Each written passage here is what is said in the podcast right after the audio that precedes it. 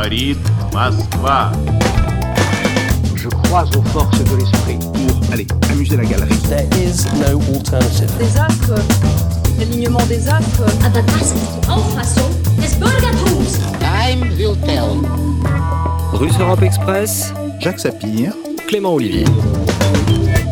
Bonjour à toutes et à tous. Quoi qu'il en coûte, la formule d'Emmanuel Macron dans son allocution du 12 mars avait marqué les esprits. Certains y avaient même euh, vu un changement de paradigme par rapport à une autre phrase célèbre du président de la République. Euh, Il n'y a pas d'argent magique, vous vous en souvenez, prononcée en 2018. Deux phrases qui, in fine, renvoient à une chose, la dette publique. Le Russe Europe Express poursuit donc euh, sa route, toujours confiné que nous sommes. Sa route à travers les grands enjeux économiques euh, de cette crise du coronavirus. Et avec euh, aujourd'hui cette question qui va être centrale dans les prochains mois, celle de la dette publique. Bonjour Jacques Sapir. Bonjour Clément. Et pour nous éclairer aujourd'hui, nous sommes avec Bruno Tinel. Bonjour. Bonjour Clément, bonjour Jacques. Et ravi de vous retrouver dans Russe Europe Express. Vous êtes toujours euh, économiste, maître de conférence à Paris 1 euh, et l'auteur en 2016 de Dette publique, sortir du catastrophisme aux éditions Raison d'agir. On vous retrouve euh, dans un instant Bruno Tinel. Je vous propose d'abord euh, le traditionnel édito de Jacques Sapir. Et alors cette, cette dette publique, quoi qu'il en coûte, Jacques? Oui, évidemment, tout le monde comprend que l'épidémie du Covid-19, mais aussi d'ailleurs l'impact considérable du confinement hein, sur l'économie et la société française, vont conduire à une contraction sans précédent de la production euh, en 2020. Les dépenses du gouvernement, mais aussi la disparition des recettes, évidemment, va se traduire par un déficit budgétaire sans précédent. La question de la dette va-t-elle dominer le monde de l'après-confinement? Alors on peut le penser si l'on regarde les derniers chiffres disponibles.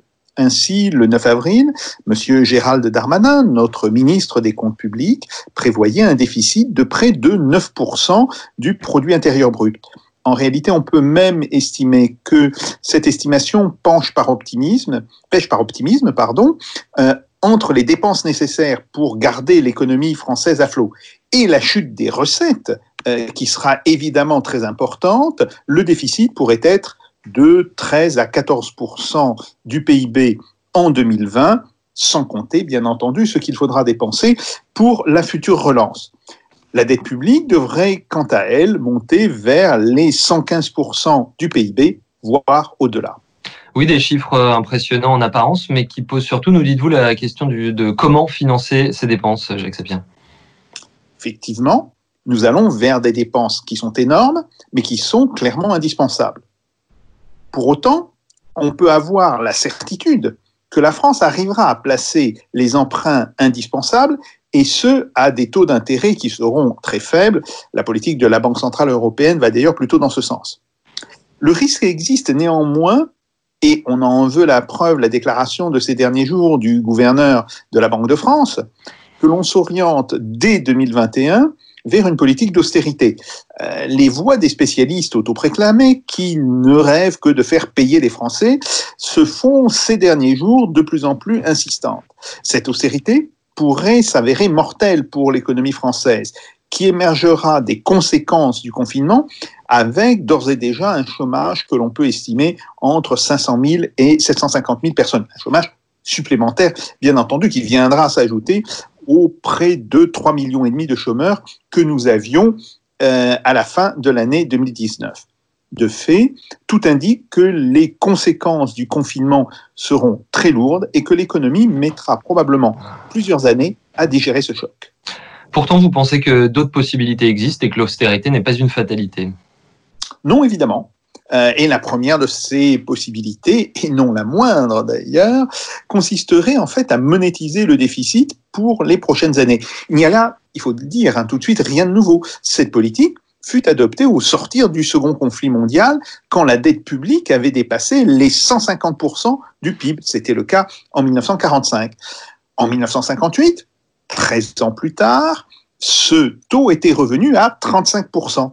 Alors, comment avait-on réduit de manière aussi massive le poids de la dette? Eh bien, tout simplement par une combinaison de forte croissance et d'inflation. Cette monétisation pourrait se faire soit au niveau européen, si certains pays l'acceptaient, ce qui, je dois le dire, est loin d'être gagné, soit au niveau national, car la zone euro apparaît comme l'une des potentielles victimes du coronavirus. Alors une seconde euh, solution consisterait en l'émission des fameux coronabons, qui est une manière de rebaptiser euh, les eurobons, vieille revendication française euh, sur ce point. Mais d'une part, les sommes nécessaires sont considérables. Entre 1175 et 1300 milliards pour les pays de la zone euro, simplement pour 2020, probablement la moitié de ces sommes encore en 2021.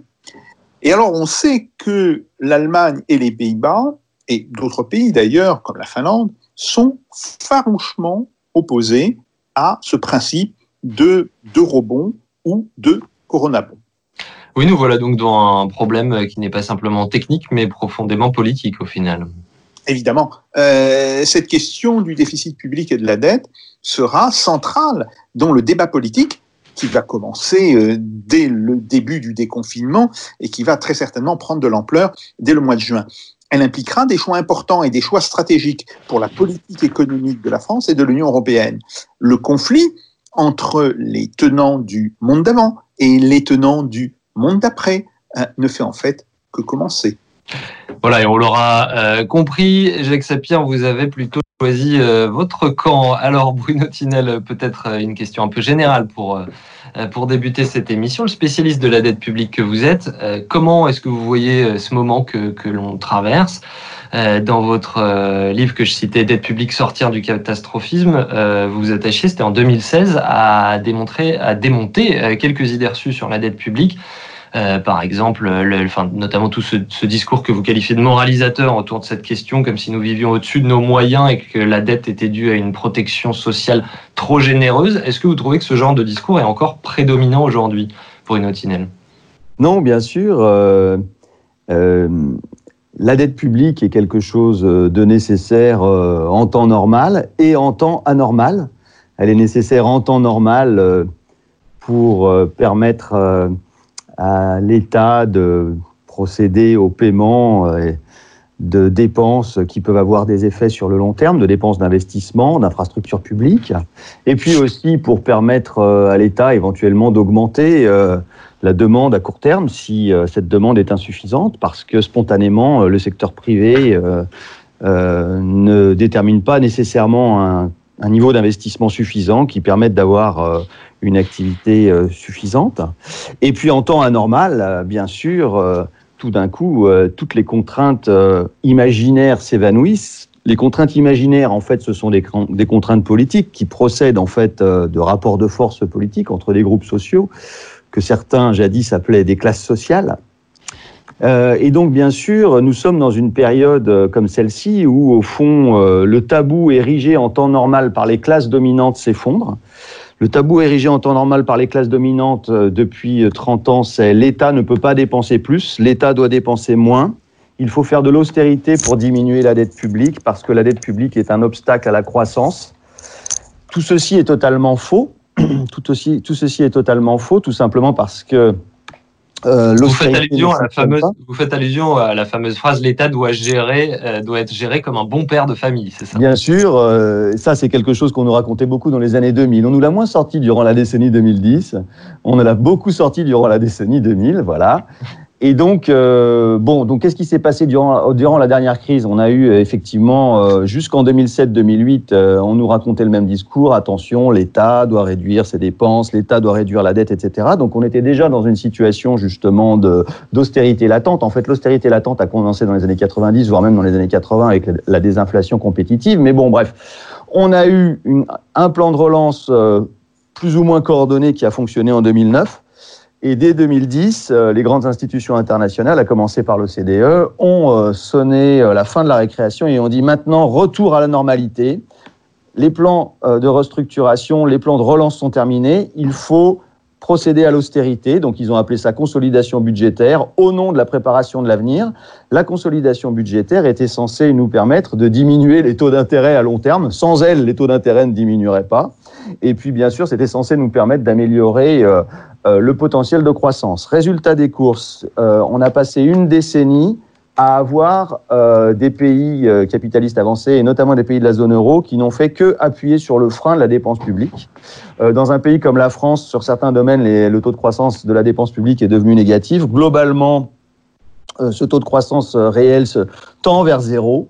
Hein, et en général, il est euh, très légèrement inférieur au taux de croissance de l'économie. Parfois, il est un peu supérieur, mais donc du coup, on a une stabilisation en fait de la part euh, de la dépense publique euh, dans le PIB. Bon, le- le- l'indicateur habituel n'est pas le bon. Je sais que Jacques connaît bien ce thème-là.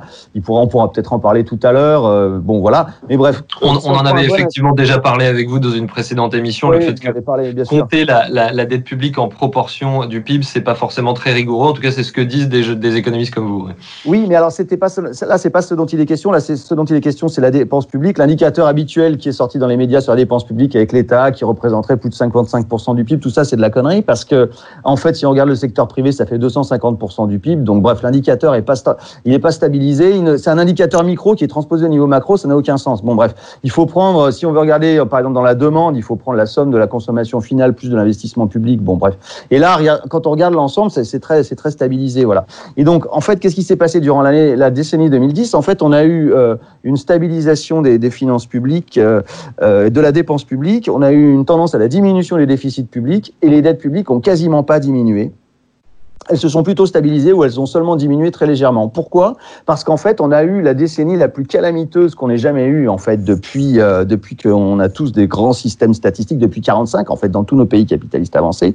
Et donc euh, même sur, donc sur toute notre décennie en fait, on a un taux de croissance moyen qui est plus faible que durant la décennie précédente, alors qu'on a eu l'immense récession de 2009. Tout ça parce que, en fait, cette politique d'austérité euh, qui a été menée pendant, euh, pendant presque dix ans, en fait, a nourri un ralentissement continuel de l'investissement privé, a nourri un ralentissement continuel de la croissance. Et donc, comme la dette nominale est rapportée au PIB nominal, le PIB nominal n'a pas beaucoup augmenté, la dette nominale n'a pas beaucoup augmenté, et donc le ratio est resté très stable. Voilà, donc la politique d'austérité ne fonctionne pas.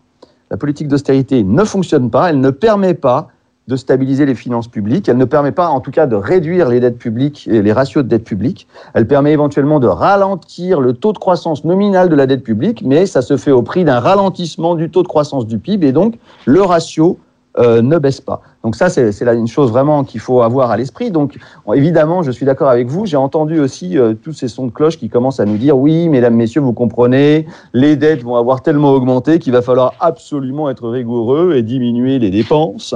Donc euh, ça aussi, c'est un grand thème. Si- oui, vous voulez parler, bien sûr. Non, non, je vous en prie, c'est simplement qu'on on, on va y venir euh, à ça. simplement une, une, euh, d'abord peut-être une estimation un petit peu de votre euh, de votre part. Euh, bon, à propos de cette confusion micro-macro que vous que vous pointez, c'est votre collègue économiste Thomas Porcher qui aime bien ironiser à qui veut bien l'entendre qu'on ne peut pas comparer l'État avec le fameux bon père de famille. De façon anecdotique son exemple personnel en disant écoutez, je pense être un bon père de famille, j'ai acheté une maison et je me suis endetté à 500 ou 600 euh, de, de mon revenu annuel pour, pour acheter cette, cette pas mal maison. ça. Euh, ju- justement, à propos de pourcentage, euh, est-ce que vous avez un, un avis, euh, vos, vos estimations sur la hauteur que va atteindre euh, la dette publique? Jacques Sapir nous dit au minimum euh, 115% en France, Bruno Tinel. Ouais, alors moi j'ai fait des calculs, moi j'arrive à un niveau plus élevé. Tout à fait possible. En gros, j'ai pris le PIB de 2009 et puis euh, voilà, j'ai fait plusieurs euh, scénarios, mais donc euh, dans l'hypothèse où on a un déficit, pardon, dans, dans l'hypothèse où la, où, la, où la croissance nous fait du, du moins 10%, où j'ai une borne haute, une borne basse en gros. Euh, la borne haute, c'est si euh, la croissance fait du moins 10% et que l'État compense ce, ces 10% de PIB plus les 3% qu'il avait l'année dernière. En gros, euh, ça veut dire qu'il va y avoir un déficit de 14% euh, rapporté au PIB, parce que le PIB va diminuer. Voilà, donc le déficit rapporté au PIB, si l'État compense le moins 10% de croissance avec le déficit euh, habituel, on va dire, ou le déficit de l'an dernier, on est, à, on est à 14% de déficit par rapport au PIB. Et du coup, dans ce cas-là, la dette publique monte à euh, 123% du PIB. Ensuite, j'ai fait une autre hypothèse. Euh, j'ai fait euh, une hypothèse où euh, on a un déficit, l'hypothèse d'Armanin. Si on a un déficit de 9%, dans l'hypothèse où le PIB diminue de 10%, alors à ce moment-là, on va avoir un ratio de dette publique qui sera de 118% à peu près. Mais peut-être que c'est trop pessimiste, peut-être que le PIB va pas baisser autant en fait, parce qu'il va quand même y avoir un effet rebond. Enfin, je sais pas en fait, tout dépend ce qui se passe, s'il y a un déconfinement ou non. S'il y a un déconfinement, euh, vu le caractère très particulier de la crise euh, actuellement, je sais que vous en avez parlé avec euh, Mmh. Avec Sébastien Charles. Euh, c'est pas comme c'est pas comme la crise financière de, de, de 2008-2009. Je pense qu'il peut y avoir quand même un effet rebond, mais mais évidemment tout dépend de la manière dont ça reprend. Tout, tout simplement parce qu'en fait il y a eu une épargne forcée. Même si beaucoup de gens ont perdu leur emploi, il y a quand même beaucoup d'argent qui s'est accumulé. Il y a beaucoup d'achats qui ont été différés, et donc ça, ça ça, ça va quand même avoir un effet. Mais évidemment, quelle est l'ampleur de cet effet? J'ai pas idée. Oui, justement, c'est ça qui est euh, intéressant. C'est pour ça que c'est passionnant de, de, vous écouter. C'est pour ça qu'on vous a appelé. C'est parce qu'en fait, vous décrivez des phénomènes qui sont dynamiques et pas du tout statiques comme on, comme on peut traditionnellement les, les décrire. Une réaction de Jacques Sapir Oui, alors, euh, pour ma part, euh, j'ai fait des calculs. J'ai donné le, chiffre de 115%, mais on pourrait très bien être à 120%. C'est pas tellement là-dessus que je me suis basé. Nous avons fait, euh, au Centre d'études des modes d'industrialisation, nous avons fait euh, des calculs sur la chute de la production. Et on arrive, nous, à une chute de production, non seulement durant le confinement, mais par la suite, parce que il est très clair que l'économie ne va pas repartir instantanément à la fin du confinement, d'environ euh, 10 points du PIB. Euh, c'est euh, absolument le, le minimum. Euh, vous savez que l'INSEE euh, avait tablé sur une contraction de la production de 35%. Or, quand on voit qu'il y a aujourd'hui la moitié des salariés du privé qui sont au chômage partiel, ça veut dire qu'on est bien au-delà de l'estimation euh, de l'INSEE. Par ailleurs, il y a aussi des pertes de productivité importantes euh, pour les gens qui continuent de travailler, par exemple, euh, dans le cadre du, du télétravail. Hein, oui, le télétravail, ça fonctionne, mais ça ne fonctionne pas aussi bien que le travail en bureau. Oui, Donc, tout comme faire des émissions à la maison, hein, d'ailleurs. Nos, nos, nos, nos, techniciens seront d'accord. Il va y avoir cette euh, perte euh, de production qui va entraîner évidemment une perte de recettes fiscales pour l'État. Donc on sait qu'il va manquer euh, beaucoup d'argent dans les caisses de l'État. Et par ailleurs, l'État va être obligé d'injecter de l'argent. Alors il en injecte moins que 10% du PIB, puisque par exemple, euh, il ne compense pas la totalité du salaire. Hein. On sait, le, le, chômage partiel ne fait que compenser 84% euh, du salaire. Et euh, globalement, entre les dépenses de l'État et les manques de recettes, on arrive entre 300 320 milliards d'euros de déficit. Donc ça, c'est un, premier point. Après, euh, évidemment, euh, il faut euh, transposer ça sur la dette publique. Et puis, il y a un autre problème qui se pose, et dont, dont on a déjà parlé. C'est le problème du retour à l'activité. Alors, ce retour à l'activité, on peut d'ores et déjà dire qu'il se fera progressivement et que l'on n'atteindra pas le niveau d'activité que l'on pouvait avoir à la fin du mois de janvier ou au milieu du mois de février avant de nombreux mois. Je donne juste un exemple. Le secteur du tourisme, il va être en France absolument sinistré. Euh, nous avions en 2019 euh, environ 85 millions de touristes étrangers en France. On en aura zéro. Euh, puisque même une fois le confinement levé, alors bien sûr, il y a des Français qui étaient partis à l'étranger qui vont rester en France, mais on voit très bien que ça ne va pas compenser. Euh, le, le, secteur de la restauration, même si les restaurants peuvent repartir. Et euh, bon, ce matin, il y a eu une réunion euh, entre les autorités et les, les restaurateurs. On voit bien qu'on s'oriente vers un redémarrage qui serait plutôt à mi-juin. Bien. Et même si les restaurants doivent appliquer les règles de distance physique qui sont imposées, ça veut dire qu'ils feront la moitié des couverts qu'ils faisaient d'habitude. Donc ça veut dire qu'on aura une partie des travailleurs de ces secteurs, et je n'ai fait que citer ces secteurs-là, il y en a d'autres qui sont évidemment euh, concernés, comme la question de la logistique, la question du transport. Bon, euh, les, une partie des travailleurs de, euh, de, ces secteurs vont être au chômage. Donc quand le, le chômage partiel sera levé, avec la fin du confinement, une partie des gens vont basculer du chômage partiel au chômage total. Ouais. Même chose d'ailleurs pour toute une série de gens qui travaillent dans des PME ou, ou des, des, TPE euh, et dont les entreprises vont faire faillite. Bon. Donc, tout cela nous dit une chose, c'est que la période de retour à l'activité, elle va être lente, elle va être difficile, elle va être marquée par toute une série de problèmes économiques lourds. Et donc aujourd'hui, la seule chose que l'on peut dire, c'est qu'est-ce que va coûter le confinement? Et ça, je vous l'ai dit, on, on peut faire euh, des estimations en utilisant d'ailleurs euh, les données de l'INSEE pour cela. Ce vers quoi il est beaucoup plus difficile de faire une estimation globale, c'est grosso modo ce qui va se passer au deuxième semestre. Parce que là, ça dépend énormément du rythme de retour à l'activité et ça dépend énormément du niveau de la demande. Un dernier point, et, je termine là-dessus. Oui, bien sûr, euh, les ménages, plutôt les, les classes moyennes, ont plutôt moins dépensé en confinement que ce qu'ils avaient dépensé, ce qu'ils auraient dépensé en temps normal. Donc, il y a bien une épargne forcée qui s'est constituée. Sauf que euh, une partie des dépenses sont des dépenses qui ne sont possibles qu'à un moment de l'année. Par exemple, euh, partir en vacances, euh, les gens qui avaient prévu de partir en vacances à Pâques, euh, bah, ils pourront pas, Hmm. tout simplement. Donc, au mieux, c'est du report sur l'année 2021. Au mieux. Deuxièmement, il faut savoir que la psychologie du consommateur, et là, je, je me place évidemment au niveau microéconomique, cette psychologie du consommateur, elle est terriblement affectée par l'expérience euh, que viennent de vivre les gens.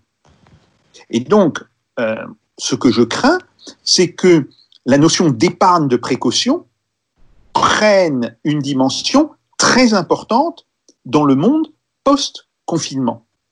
Car si c'est le cas, alors évidemment, euh, on aura en plus de l'argent qui manquera à l'économie, puisqu'une partie de l'argent qui normalement aurait dû être dépensé sera euh, nécessairement épargné. Effectivement, ça c'est précisément ce dont on parlait récemment avec votre euh, collègue Sébastien Charles, c'est-à-dire le ralentissement de l'activité économique, on, a bien compris qui, risquait d'être gravissime. La question, euh, Bruno Tinel, c'est est-ce que c'est grave en termes de dette publique Puisque c'est notre sujet aujourd'hui? Bruno Tinel, ça fait longtemps qu'on vous entend dire que nos niveaux de dette publique ne sont pas si graves, ne sont pas problématiques en soi. Est-ce que là, ça pourrait le devenir?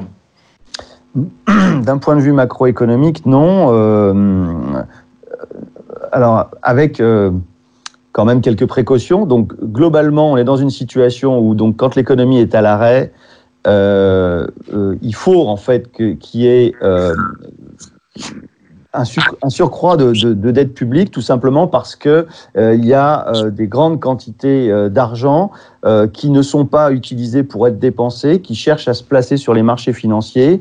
Et d'une manière générale, il y a une hausse de la demande de, de titres et notamment une hausse euh, de la demande d'actifs sûrs. Et donc, il n'y a pas de problème de financement de dette publique. Il y a plutôt une dette publique désirée qui augmente.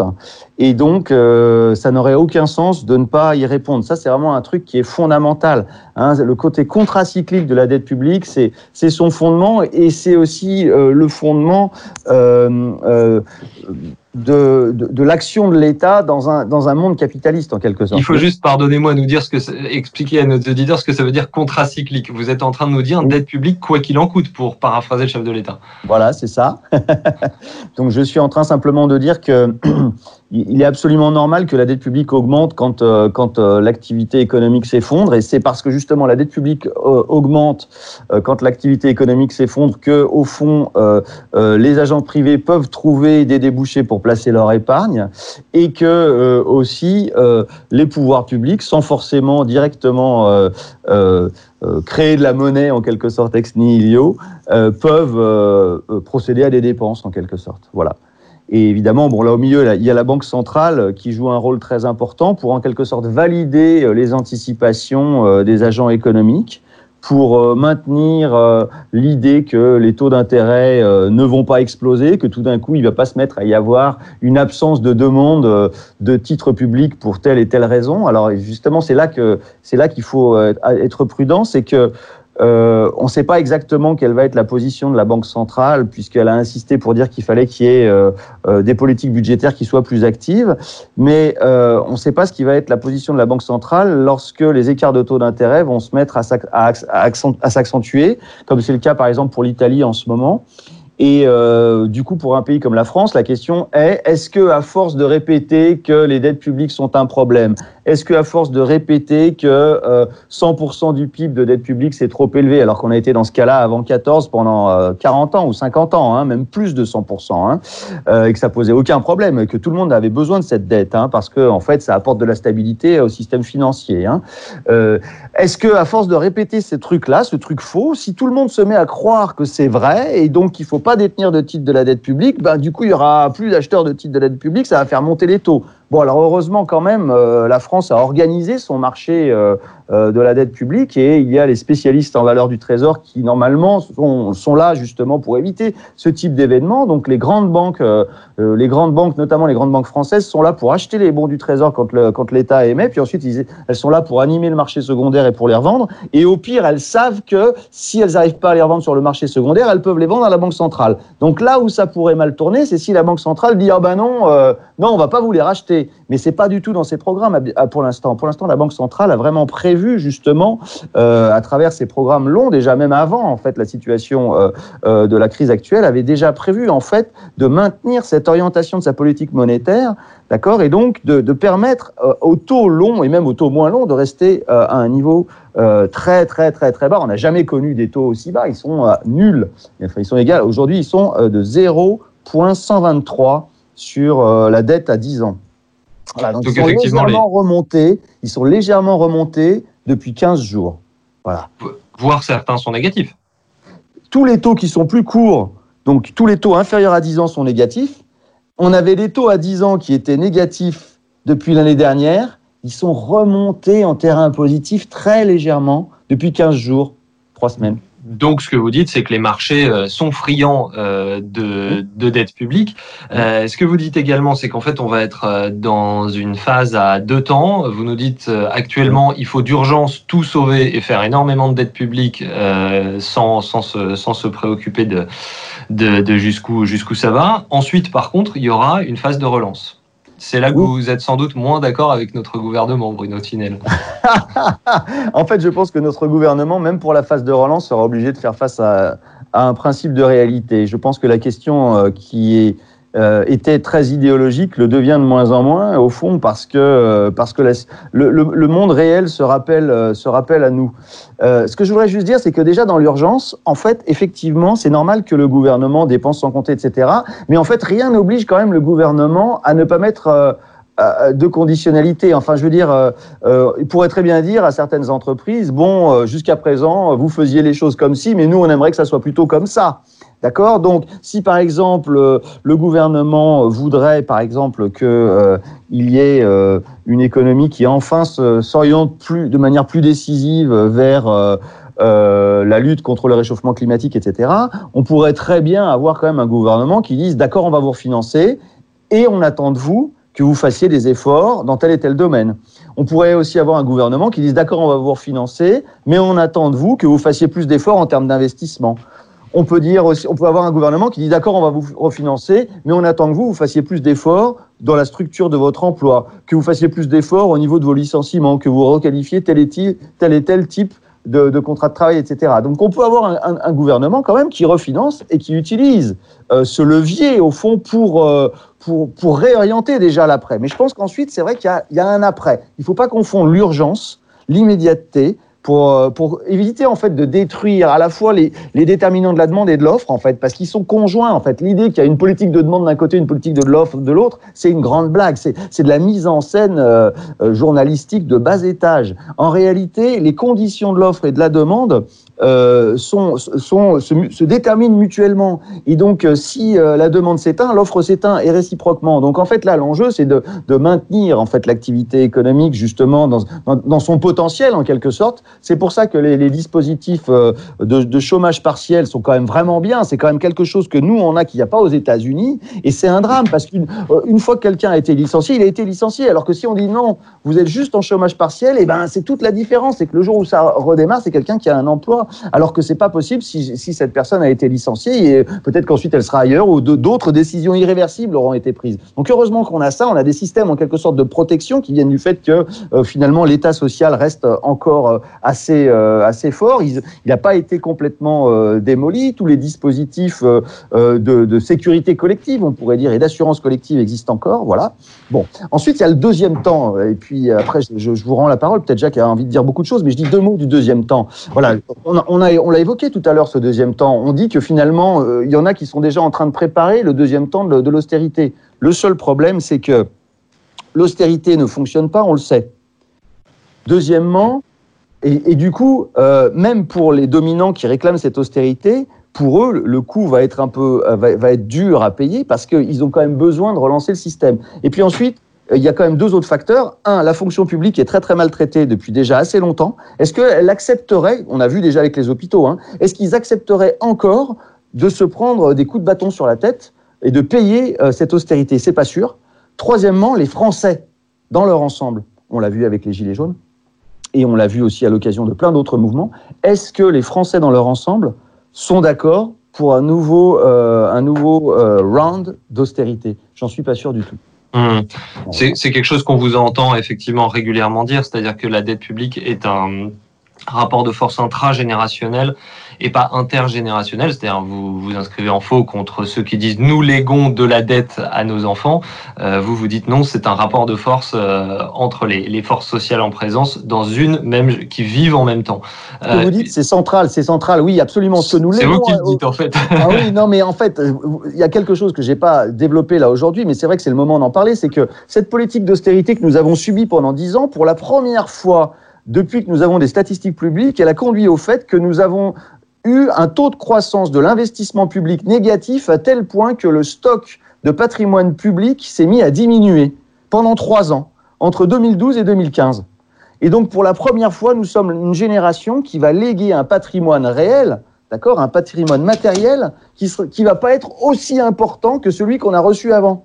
Pourquoi est-ce que notre génération déciderait, au nom de la dette publique, de céder un patrimoine qui n'est pas, euh, qui n'est- pas accru à nos, à nos enfants et nos petits-enfants. C'est quand même invraisemblable. Et donc là se pose à nouveau ce problème-là, puisque euh, avec la crise, il y a une destruction de patrimoine réel, privé et public.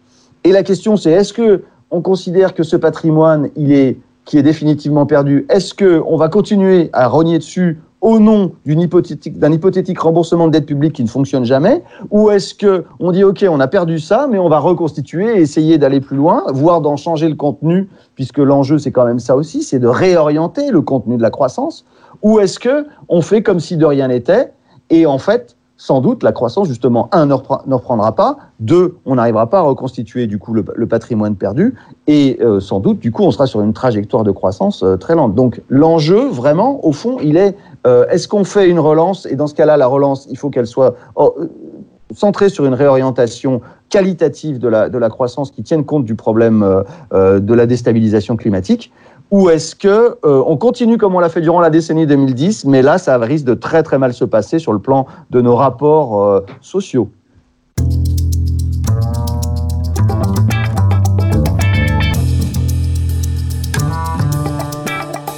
Russe Europe Express, Jacques Sapir, Clément Olivier. C'est là que, comme vous dites, c'est un rapport de force, puisque vous dites les, les, soignants toléreront-ils qu'on baisse encore euh, leurs leurs moyens, mais on pourrait se dire que finalement, ça fait longtemps qu'ils ne les tolèrent plus. Ja- Ja- Jacques Sapir, votre, votre réaction Oui, alors, je suis tout à fait d'accord avec euh, ce qu'a dit Bruno euh, sur le fait qu'il faut bien, pour organiser la, la discussion, distinguer ce dont on a besoin maintenant, la question de l'urgence, et la question de la relance de l'économie.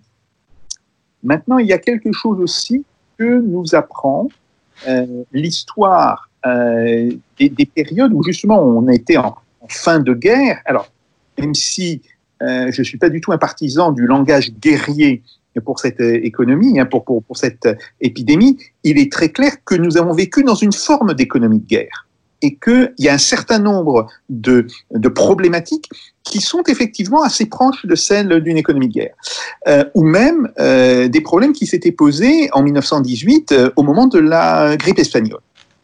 Ce que l'on sait, c'est que quand une économie cherche à revenir à la normale les prix relatifs. Autrement dit, grosso modo, ce que vaut en baguette de pain, euh, par exemple, un autocuiseur euh, ou un four à micro-ondes.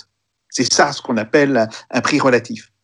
Les prix relatifs changent. C'est extrêmement important parce que en 1918-1920, c'est ce changement des prix relatifs qui a provoqué la dépression post-Première Guerre mondiale. Ça, maintenant, c'est quelque chose qui a été assez bien montré. Alors, euh, il y a deux, deux dimensions problème. Première dimension, dont le chômage qui va émerger après le confinement. Et malheureusement, je pense qu'il sera assez important. Euh, je pense qu'il faut s'attendre à avoir entre 500 000 et 750 000 chômeurs de plus. Une partie seront des chômeurs provoqués par la baisse globale de la demande, autrement dit, un chômage dit keynésien, mais une partie seront des chômeurs en raison de ce changement des prix relatifs. Pour simplifier, j'appellerais ça un chômage schumpeterien. Or, euh, la question du traitement de ces deux types de chômage est une question euh, tout à fait centrale si on veut comprendre la relance ou la possibilité de faire une relance par la suite. Ce qui amène à un autre problème, c'est le problème de la contrainte extérieure. Aujourd'hui, l'économie française est sous une contrainte extérieure à la fois d'ordre réglementaire, euh, les différentes réglementations européennes, elle est sous une forme de contrainte extérieure d'ordre financière et surtout d'ordre prix. Euh, c'est euh, l'impact du taux de change de l'euro avec les autres monnaies, mais aussi à l'intérieur de l'euro dans les taux de change potentiels qui existent entre les différents pays. Bref, comment peut-on penser qu'il y aura, par exemple, une forme d'ajustement du système productif français qui serait plus de production locale, euh, plus de renationalisation euh, de production, bon, euh, développement d'éléments de souveraineté sanitaire, de, de, souveraineté pharmaceutique, etc. Si on doit se heurter aux questions de la réglementation européenne, mais surtout à la question des prix. Autrement dit, on ne peut pas aujourd'hui faire l'hypothèse que la possibilité d'une relance fin 2020 et en 2021, c'est uniquement une question budgétaire. C'est uniquement une question de déficit public, c'est uniquement une question de dette publique. C'est aussi une question d'ajustement à de nouvelles règles et de la capacité, ou non d'ailleurs, de l'économie française à imposer l'existence de nouvelles règles. Prends par exemple la question du médicament. Alors, on, en a pas mal parlé dans cette émission. Euh, on rappelle qu'il y a eu l'émission qu'on avait fait en juillet 2019. Hein. Avec Bruno Bonnemain de l'Académie de pharmacie, absolument. Sur, cette question de la pénurie des médicaments. Alors maintenant, tout le monde est d'accord pour dire c'est plus possible. Euh, la France ne peut plus accepter, et même l'Europe ne, peut plus, ne peuvent plus accepter d'avoir 80% des produits actifs qui sont utilisés dans les médicaments qui soient produits en Chine et en Inde. Bon, très bien. Et qu'est-ce qu'on fait si on veut rapatrier vers l'Europe et vers la France une partie de ces productions? Il va falloir mettre des droits de douane. Il faut le dire d'une certaine manière. Euh, tout ceci n'est pas possible tant qu'on restera dans un système de très grande ouverture qui caractérise actuellement l'Union européenne, mais aussi tant que l'on ne pourra pas ajuster nos théoriquement différentes monnaies. Et c'est là où se pose évidemment euh, le problème de l'euro. Donc là, là, il y a un problème qui est euh, absolument central si on veut effectivement euh, comprendre cette dynamique euh, de la relance fin 2020, euh, début 2021, parce que après, sur le fait, comme a dit Bruno Tinel, qu'il fallait séparer euh, les besoins immédiats de la relance, ça je suis entièrement d'accord, mais à partir du moment où on parle de la relance, penser que cette relance pourrait être uniquement à travers euh, de nouvelles dépenses budgétaire, ça, je crois que c'est faire une erreur. Oui, Bruno Tinel, euh, effectivement, cette question euh, monétaire, Jacques Sapir euh, nous, nous parle de, de l'aspect monétaire, c'est son, c'est son cœur de métier. votre, votre avis là-dessus et aussi votre avis sur ce que fait la Banque Centrale Européenne actuellement alors, euh, je vais surtout, je vais parler de ce que, peut-être pas de la BCE tout de suite, mais euh, de ce que Jacques vient de dire, parce que donc j'ai pas développé cet aspect-là. Je, n'ai pas de désaccord. Au contraire, je pense que effectivement, euh, l'un des grands enjeux de l'après, c'est on a vu en fait la fragilité des chaînes de valeur internationales. On a vu la folie justement de vouloir faire produire très très loin ce que l'on produisait avant chez nous, notamment pour tout un ensemble de biens stratégiques. Et donc, euh, l'enjeu de fond, c'est, il est double, c'est un, de enfin euh, reprendre en main, refaire exister une politique industrielle, alors que les institutions européennes l'interdisent. Et deux, si on fait exister une politique industrielle, ça signifie qu'on ne peut pas continuer à être dans le libre-échange intégral. Donc, ça ne veut pas dire qu'on va tomber euh, dans l'horrible protectionnisme intégral, mais ça veut dire que à nouveau, il va falloir renégocier sur qu'est-ce qu'on importe et qu'est-ce qu'on exporte. On peut peut-être pas tout importer et tout exporter. Et est-ce que cette politique industrielle, elle peut exister au niveau européen ou non? Et est-ce que, du coup, s'il y a une relance de type industriel avec cette dimension qualitative, tous ces gens qui ont perdu des emplois, on va, on va en recréer des nouveaux, vraiment, avec, qui correspondent à nos vrais besoins? Ou est-ce qu'on va encore attendre que euh, simplement mettre des incitations et attendre que ce soit euh, euh, les, les, les, investisseurs privés qui décident de qu'est-ce qu'on va, comment, dans quel domaine on va investir? Mais du coup, la, vraie question qui se pose derrière, c'est est-ce que nos voisins vont eux aussi se lancer dans une politique industrielle active ou non? S'ils veulent pas le faire, il est évident que les déséquilibres internationaux à l'intérieur de la zone euro vont s'accentuer. Donc, on est dans une situation où, grosso modo, euh, l'Allemagne bénéficie d'un effet d'aubaine de l'euro qui est sous-évalué. Et donc, euh, l'Allemagne continuera à avoir des excédents commerciaux qui vont s'accentuer et bénéficiera à nouveau de nos plans de relance, continuera à importer en quelque sorte la croissance que nous créons chez nous. L'Allemagne est un absorbeur net de croissance.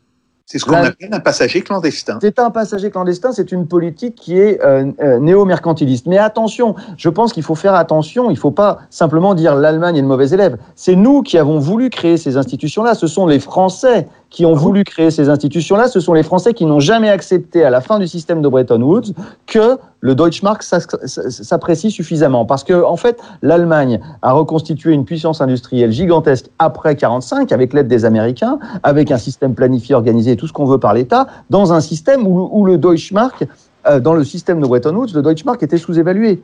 Et donc, ensuite, il y a eu une appréciation. Les Français et les Italiens, dans une moindre mesure, n'ont pas accepté cette appréciation pour des raisons qui m'échappent encore, des, raisons psycho, psychologiques et politiques, etc., de symboles, alors qu'en fait, on aurait eu besoin que le Deutschmark s'apprécie suffisamment pour pouvoir rééquilibrer nos échanges internationaux. Ils ont été très peu équilibrés, sauf dans la phase pendant laquelle l'Allemagne s'est réunifiée. Bon, mais là, on va, on va trop loin. Ce que je veux juste dire, c'est que dans on, la. On comprend bien, la... effectivement, que vous faites pas de la germanophobie. Euh, c'est des questions, de, de, de, une fois de plus, de rapport de force et des questions bien macroéconomiques. Bien sûr, merci. Euh, tout à fait. Au contraire, je pense qu'on a beaucoup de choses à apprendre de l'Allemagne. L'Allemagne est un pays passionnant et magnifique, dont l'histoire est fantastique. Et euh, je fais partie de ceux qui adorent euh, lire sur l'Allemagne et, tout ça. Bon, évidemment, c'est pas de la germanophobie, ça n'a aucun sens. Ce que je veux juste dire pour en revenir à, la, zone euro, c'est que là, on est dans une situation où effectivement, euh, l'un des pays les plus riches et les plus puissants, paradoxalement, sans doute, a, du mal à rester dans la zone euro, c'est l'Italie. Mais euh, donc effectivement, euh, euh, bon, peut-être que l'Italie, la France et l'Espagne, euh, en ayant une politique active, peuvent faire durer encore l'euro quelques dizaines d'années. Euh, l'euro marche mal, mais il peut mal marcher pendant très longtemps encore. Hein. Euh, ça, ça c'est un truc qu'il faut avoir à l'esprit. Justement, l'Allemagne a beaucoup de choses à nous enseigner là-dessus. Quand on voit le Saint-Empire romain germanique, ça marchait mal, mais ça a duré mille ans. Hein, bon, alors on espère que l'euro va, va pas mal marcher pendant mille ans à ce point-là. Mais justement, est-ce que justement, est-ce que vous pensez que dans cette situation exceptionnelle, euh, les institutions européennes et notamment la Banque centrale européenne peuvent euh, se mettre à fonctionner différemment? Et est-ce que c'est pas déjà un petit peu ce qu'on est en train de voir? Alors je pense que ce n'est pas la banque, c'est pas, ce n'est pas de la banque centrale que va venir de la nouveauté, parce que la banque centrale c'est celle qui a le plus innové grâce à Draghi. La Banque centrale est devenue quasiment une banque centrale normale en Europe, comme elle, euh, elle fait pratiquement la même chose que ce que fait la Banque centrale en Angleterre et aux États-Unis. Là où il faut qu'il y ait du changement, c'est euh, du côté de nos institutions. En gros, pour sauver l'euro, il faudrait créer un budget européen. Euh, fondamentalement, les Français au pouvoir rêvent de ce truc-là, d'un fédéralisme européen. Ils rêvent euh, d'une Europe qui soit capable euh, d'émettre elle-même euh, ses, ses propres titres de dette publique et qu'elle soit capable de lever l'impôt pour créer une souveraineté européenne et pour, en quelque sorte, passer par-dessus les nations ou créer une nation européenne. Ça, c'est le rêve absolu des, des, des Français qui sont au pouvoir depuis 40 ans. Hein. Et euh, Qui, alors, est quelque là- chose, qui est quelque chose qui a une cohérence interne. Simplement, des gens comme vous interne. deux disent ça n'arrivera jamais. Déjà, nous, on- moi, je ne sais pas ce que Jacques en pense. Moi, je, moi, je constate, enfin, si je sais un peu ce que Jacques en pense, moi, je constate euh, que les Allemands n'en veulent absolument pas. Euh, les Allemands sont très cohérents. Les Allemands tiennent à leur souveraineté nationale. Ce qui me frappe beaucoup, c'est que nous, au fond, nos élites sont, euh, ont une forme d'antipatriotisme et, ils retournent le truc en, en, en, en ay- en ayant un hyper-patriotisme européen. Ça m'a toujours étonné, je ne comprends pas pourquoi, mais bon, pourquoi pas. En tout cas, je trouve qu'on en paye un prix extrêmement cher depuis, euh, depuis deux décennies. Euh, euh, pendant longtemps, j'ai essayé d'y croire. J'aimerais que ça marche au bout d'un moment, mais au bout d'un moment, il faut peut-être arrêter de se rouler par terre. Enfin, c'est la question que je me pose. Alors, il y a une ultime tentative, c'est quand même le projet espagnol. hein, les Espagnols qui disent il nous faudrait 1500 milliards. 1500 milliards, c'est grosso modo 10% du PIB de l'UE. Donc, ça correspond aux besoins qu'il y aurait déjà pour, euh, pour, euh, voilà, pour remettre tout, les choses d'aplomb un minimum. Euh, ils disent voilà, il faudrait euh, lever 1500 milliards sous forme de dette perpétuelle. Bon, je pense que ça ne marchera pas pour deux raisons. D'abord parce que les dettes perpétuelles, c'est pas un moment intéressant pour les émettre, parce que les taux sont trop bas. Et deux, ou sinon il faudrait consentir des taux très élevés, mais on se demande pourquoi il y aurait des taux plus élevés. Euh, Pourquoi on pourrait consentir des taux si élevés et quels seraient les taux à consentir? Enfin, ça serait une absurdité. Du coup, il faudrait aussi euh, pouvoir lever un impôt pour pouvoir euh, adosser ces dettes perpétuelles, parce que le fondement de la dette, c'est l'impôt. Bon, ça, on n'a pas le temps d'en parler, mais je le dis un peu dans mon bouquin. Et puis, je pense du coup, en plus, que les Allemands ne voudront pas non plus. Voilà. Et donc, au bout d'un moment, donc hier soir, on a compris, ils se sont réunis euh, euh, tous ensemble. Ils ont été tous d'accord pour dire qu'il fallait qu'ils soient tous d'accord. Et puis, ils ont demandé à la Commission de trouver une solution. J'attends encore cette solution. Euh, ils n'ont pas rejeté formellement la solution espagnole, ils ne l'ont pas acceptée non plus. Nous verrons. Ils vont encore peut-être inventer quelque chose pour faire durer euh, la zone euro euh, quelques décennies. Je ne sais pas. Jacques, qu'en pensez-vous? Jacques Sabir, ouais. Oui, alors, euh, deux choses. Euh, premièrement, euh, il faut savoir que euh, l'émission de d'eurobonds, qu'on appelle aujourd'hui des, des coronabonds, euh, il y a quelqu'un qui a très bien montré pourquoi c'était quelque chose d'incohérent. C'est Bruno. Euh, il les a exécutés hier soir en, en trois phrases.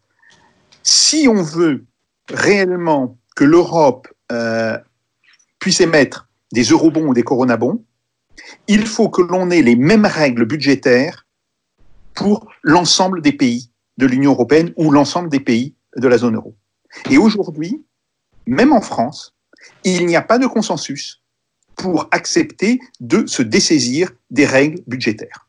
Donc, pour cette raison-là, euh, en fait, l'hypothèse des coronabonds et des eurobonds, euh, qui était mise par le gouvernement français et par le gouvernement italien, ne tient pas. Et donc ça, euh, c'est tout à fait évident. Deuxième point, c'est qu'il y a un pays qui, effectivement, et ça, Bruno, tu l'as très bien dit, est très attaché à sa souveraineté, et pour cause, parce que il l'a retrouvé il n'y a pas si longtemps que cela, hein, c'est l'Allemagne. Or, on est aujourd'hui dans cette situation, euh, évidemment, extrêmement particulière, où, euh, d'une certaine manière, Français et Italiens ont un peu honte d'être Français et Italiens, mais les Allemands, eux, sont désormais beaucoup plus fiers d'être Allemands, ce qui n'était pas toujours le cas.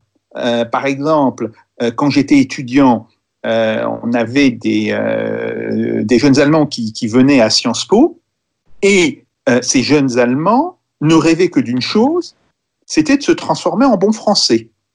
Donc il y avait aussi une certaine, je dirais, pesanteur de l'histoire. Grosso modo, il y a une génération qui a maudit ses parents euh, en Allemagne. Alors certains pour, des raisons assez évidentes aussi. Raisons évidentes. Euh, certains sont devenus des terroristes, hein, c'est la, la, fraction armée rouge, mais pour l'ensemble, on n'est pas allé aussi loin, mais on a voulu, d'une certaine manière, euh, rejeter ses parents. Et c'est d'ailleurs l'une des raisons cachées de l'effondrement de la démographie en Allemagne.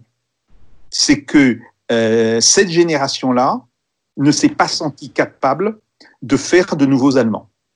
C'est en train de changer euh, progressivement, mais c'est un problème. Bon, donc, on est aujourd'hui dans une situation qui est inversée par rapport à il y a 30 ou 40 ans, où ce sont les Français et les Italiens qui ont d'une certaine manière un peu honte d'être Français et Italiens, alors que les Allemands sont plutôt maintenant euh, euh, plutôt confortables dans leur idée de nation. Et ce simple fait empêche aussi la mise en place de structures fédérales, euh, comme le voudrait Emmanuel Macron avec toute son histoire euh, de souveraineté européenne. Le point qu'il y a derrière, c'est une fois qu'on a exclu les eurobonds et les coronabonds, comment on finance?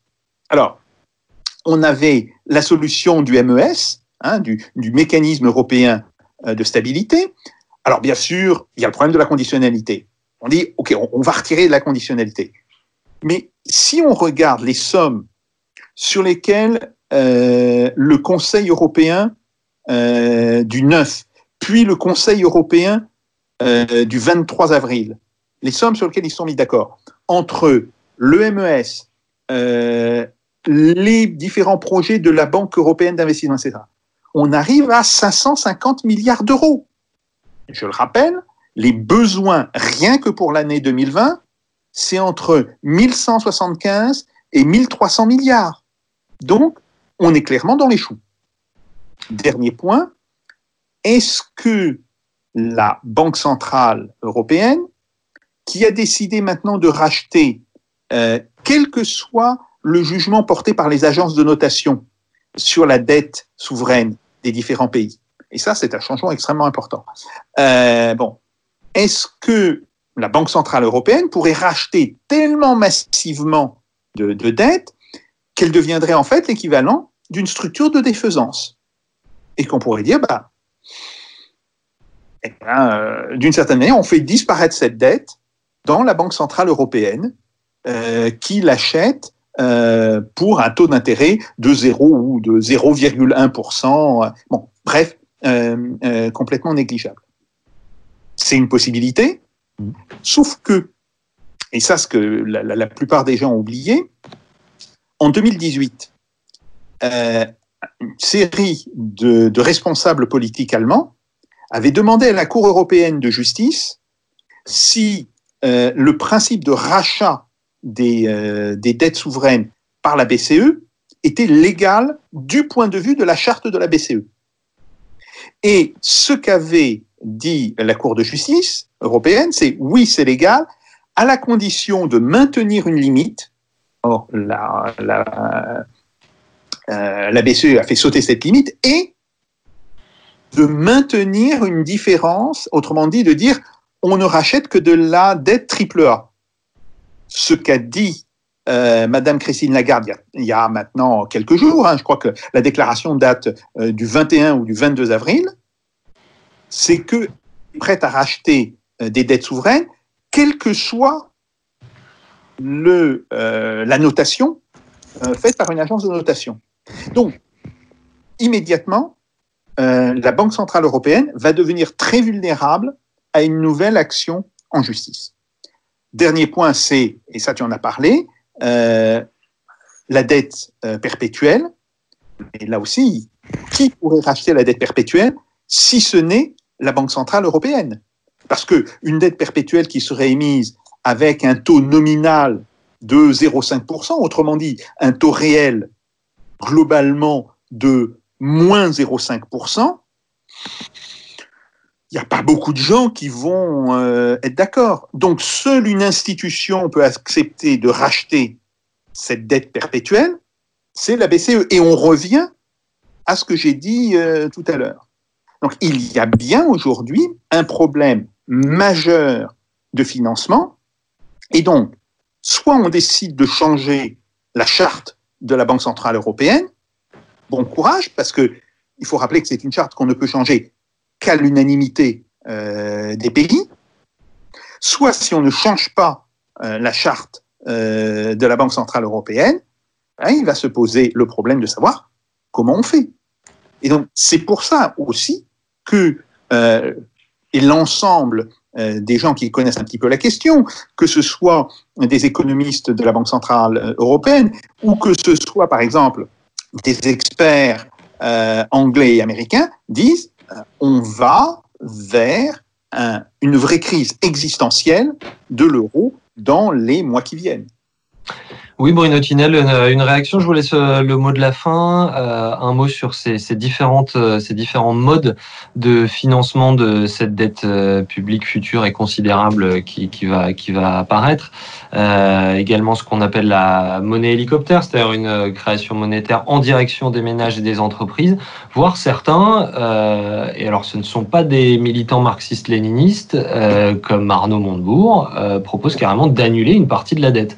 Bruno Tinel, un avis sur, euh, sur tout ceci Oui, alors euh, moi je ne suis pas capable de rebondir sur ce que Jacques a dit à la toute fin sur les aspects euh, juridiques et constitutionnels liés à la, Banque centrale et à sa capacité de rachat. Là, j'avoue que là je, là, je touche les limites de mes compétences, donc je dirais rien là-dessus. Et effectivement, en tout cas, si, si c'est un truc qui est, euh, qui est central, donc effectivement, euh, s'il y a un problème de plafond en quelque sorte, euh, donc là c'est clair, le- le- l'euro peut pas, ça pourra pas marcher en fait. hein. Euh, là, les jours de l'euro sont comptés, je suis d'accord.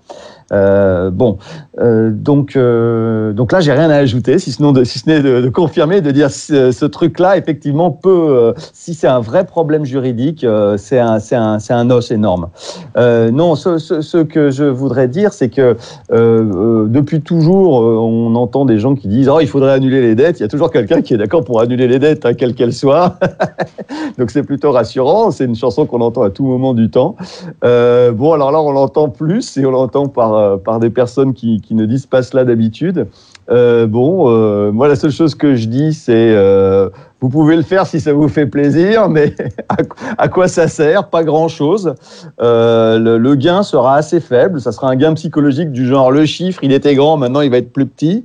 Mais en fait, ça va créer des problèmes parce que, comme je l'ai dit tout à l'heure, la dette publique, elle est utile, elle sert à quelque chose. En fait, c'est le support de l'épargne privée. Donc, est-ce qu'on est prêt à démolir l'épargne des gens? Euh, D'accord, euh, l'essentiel de l'épargne, c'est de l'épargne des riches, mais il y a plein de moins riches aussi qui détiennent des petits bouts de dette publique. À quoi bon réduire tout ça? Enfin, je ne vois pas la logique. Est-ce qu'on réfléchit aux conséquences de ce raconte parfois Je ne vois pas. Et pourtant, il y a des gens très compétents qui, veulent, qui disent ça, donc ils ont certainement vu des choses magnifiques que je n'ai pas vues. Honnêtement, je ne suis pas convaincu par cette, euh, cette euh, solution. Euh, ce n'est qu'une solution. Oui, puisque le fond de votre argument, c'est de dire que ça n'est pas grave d'avoir des hauts niveaux de dette publique. Donc, à quoi bon l'annuler quoi? Et bien sûr, s'il y a beaucoup de dettes publiques, c'est qu'il y a beaucoup d'épargne privée, c'est tout. C'est une question de dynamique macroéconomique. Ne pas le comprendre, c'est ne pas faire. euh, Enfin, si, je pense qu'il y en a qui le comprennent. Enfin, je ne sais pas pourquoi ils disent ça. hein. Honnêtement, euh, si, bah, il y a des effets rhétoriques, des effets psychologiques, mais, mais les conséquences à payer ensuite sont très, sont très importantes. Attention, la France, c'est pas un pays qui a fait défaut très souvent. hein. La France, c'est un pays qui, qui est fia- fiable. hein. Par contre, euh, l'Allemagne, elle, pour le coup, qui euh, est toujours un pays euh, qui donne des leçons, ou dont on veut nous dire qu'il donne des leçons, parce que peut-être que les Allemands donnent moins de leçons en réalité que, que, que, ce qu'on croit. En tout cas, ils ont une ligne et ils la suivent. L'Allemagne, justement, a connu deux défauts au XXe siècle qui ont été monumentaux. Bon, alors, ils n'ont pas envie de recommencer, justement, on les comprend. Les Français, ils n'ont pas connu de défaut. Mais pourquoi devraient-ils connaître un défaut maintenant? Il n'y a pas de nécessité. Enfin, je veux dire, la dette française n'est pas de mauvaise qualité. Euh, elle repose sur un système fiscal qui, pourrait, qui est perfectible parce qu'il a perdu dans sa progressivité. Mais euh, la France est tout à fait crédible dans sa dette. Je ne vois pas pourquoi. En plus, les taux ont- sont- sont- n'ont jamais été aussi bas. Enfin, je il n'y a aucune urgence de- de- d'effacer la dette française. Je ne vois pas le sens. L'idée, c'est de dire qu'il y a des dettes qui sont illégitimes. Oui, je, je connais, je connais ce thème-là. Euh, C'est un, c'est un thème hyper politique, mais je, mais je répète, du coup, quand bien même ces dettes seraient illégitimes, je pense que le gain que nous aurions à annuler euh, même une, seulement une fraction de la dette française est très faible. Et on, crée, on se crée beaucoup d'ennuis par la suite. Et notamment, ne serait-ce que pour continuer à se réendetter plus tard. Enfin, je ne vois pas l'intérêt. Honnêtement, je pense que les gains sont très faibles. Euh, quant à la monnaie hélicoptère, je veux bien vous dire deux mots aussi, parce que c'est un thème très à la mode. Euh, la monnaie hélicoptère, si la banque n'était, si la banque française, si la, si la banque n'était pas indépendante, si nous n'étions pas dans, dans une monnaie qui n'est pas la nôtre, puisque c'est une monnaie commune, l'euro, ce n'est pas la monnaie de la France. Donc, euh, mais si la France avait sa propre monnaie et si la banque centrale donc n'était que euh, euh, la banque centrale du gouvernement français, eh bien, euh, ça serait la même chose d'avoir de la monnaie hélicoptère ou d'avoir un budget, un déficit public qui serait directement refinancé par la Banque centrale. Donc, en fait, la monnaie hélicoptère, ce n'est rien d'autre qu'une substitution de la politique budgétaire euh, et donc, en fait, la, vraie question, c'est une question politique. Donc, je sais, moi, j'en ai parlé avec des collègues qui sont des, apôtres de la, de la monnaie hélicoptère. Je ne suis pas opposé à ça. Je, dis oui, pourquoi pas? Ça marcherait un peu, ça stimulerait la demande. Euh, on a vu que le problème n'est pas qu'un problème de stimulation de la demande, et d'un. Et de deux, pourquoi est-ce qu'il faudrait euh, détruire nos procédures budgétaires? Enfin, nos procédures budgétaires, c'est le fondement de nos, de nos, systèmes parlementaires et de la démocratie hein, qui existe un tout petit peu, sachant que nos démocraties sont très imparfaites. Pourquoi devrait-on aller encore plus loin dans euh, la, réduction des prérogatives de nos parlements? Je, ne comprends pas. Là aussi, donc, voilà, ce n'est pas une opposition religieuse à ce principe-là. La seule chose, c'est que je ne suis pas convaincu que ce soit la bonne voie. La bonne voie pour la dépense, c'est justement d'en discuter par nos institutions un tant soit peu démocratiques, même si elles sont imparfaites. Pourquoi est-ce qu'on s'en remettrait à euh, un spécialiste, à un expert banquier contrôlé par personne? Un tout dernier point, Bruno Tinel, on, on, on, est en train de faire une émission très longue, mais je pense que le, le sujet s'y prête. Un tout dernier point, vous êtes plutôt d'accord avec Jacques Sapir sur ce cocktail qu'il nous propose et qui a déjà fait ses preuves par le passé, qui serait euh, d'avoir à la fois une inflation euh, et de la croissance. Évidemment, une inflation dans laquelle les salaires seraient indexés pour ne pas pénaliser évidemment la population. Donc inflation plus croissance, est-ce que c'est encore possible Est-ce qu'on est encore dans un monde de croissance? Est-ce qu'une croissance sera possible après le coronavirus? Ce sera, le, ce sera le mot de la fin pour aujourd'hui. Un mot de la fin pas facile à traiter euh, sans, dire, sans être caricatural. Alors, je veux juste te dire deux choses. Euh, l'inflation, il n'y a pas de bouton pour l'inflation. L'inflation, en fait, elle dépend en fait de l'éloignement de l'économie par rapport au plein emploi. L'inflation, elle provient de deux choses. Elle provient des tensions qui existent sur le marché euh, des biens, d'accord? Et donc, elle est nourrie par un excès de demande qui, qui, est, soutenu un temps soit peu. Et en général, cet excès de demande, il est soutenu un temps soit peu par des salaires dynamiques. Bon. Et donc, du coup, c'est lié à la détermination du salaire aussi, c'est euh, lié au fait que les salaires nominaux augmentent et éventuellement se mettent à augmenter euh, à, un, rythme plus rapide que celui de la productivité. Donc, du coup, ça crée des tensions sur, euh, sur la répartition de la valeur ajoutée et ça peut déséquilibrer le reste de l'économie. Mais donc, bref, l'inflation, en gros, elle, est, présente de manière plus prégnante quand l'économie se rapproche du plein emploi elle n'est pas, donc elle n'est pas à l'ordre du jour. Il n'y a pas de bouton sur lequel il y a écrit inflation. Il va d'abord falloir faire des kilomètres avant d'en arriver là. Hein. Et il faut, faut, remettre en route la machine. Donc l'inflation, pour l'instant, mes prévisions de l'inflation, je suis très nul, hein, peut-être ça va pas marcher, hein, mais je pense qu'il n'y a pas de danger de ce côté-là. Hein. Euh, je dis pas que ça va jamais arriver, mais en tout cas, je dis que c'est pas une question qui est exactement à l'ordre du jour. Donc, par contre, la question, c'est euh, la croissance. Euh, en fait, donc l'inflation, en quelque sorte, c'est un sous-produit de la croissance, on peut dire les choses comme ça. Donc la vraie question, c'est la croissance. Est-ce que la croissance, elle peut revenir durablement, oui ou non? Euh, Je pense que oui, mais évidemment, euh, sans doute pas avec euh, les mêmes fondements que, que celles de jadis. Euh, puisque euh, il y a là encore euh, des besoins et des urgences qui sont différents, et notamment, je l'ai déjà dit, les questions climatiques et les questions environnementales. Et bien sûr, l'enjeu, c'est de changer le contenu de la croissance, de changer la composition du PIB. Dans le PIB, il y a des services et, il y a aussi des biens industriels. Les services, ça détruit pas forcément l'environnement, et les biens industriels, eh bien, il y a des biens industriels qui détruisent l'environnement, puis il y en a d'autres qui les détruisent moins. Donc là encore, il s'agit d'abord de discuter du contenu de la croissance et de promouvoir les aspects justement qui euh, font en sorte que notre environnement n'est pas détruit ou, ou l'est moins. Effectivement, un, débat euh, qu'on a déjà eu aussi ici même euh, dans Russe Europe Express. Bruno Tinel, merci beaucoup euh, d'avoir pris le temps de vous joindre à nous aujourd'hui, à lire donc ou à relire en ces temps de confinement votre dette publique Sortir du catastrophisme chez Raison d'agir. Amis auditeurs confinés, vous nous retrouvez également à réécouter à toute heure en podcast sur toutes les plateformes. Merci bien sûr aussi à vous, Jacques Sapir, à nos camarades de la technique, Thibaut Pika, Antoine Darwin, qui se carcasse pour euh, rendre cette émission possible, bon an, mal an. Et puis on se retrouve au prochain épisode de Russe Express. D'ici là, évidemment, restez chez vous et n'y faites pas vos jacks. Salutations. Merci.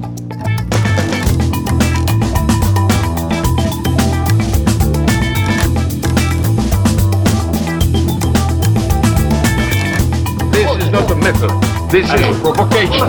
Let them do. No.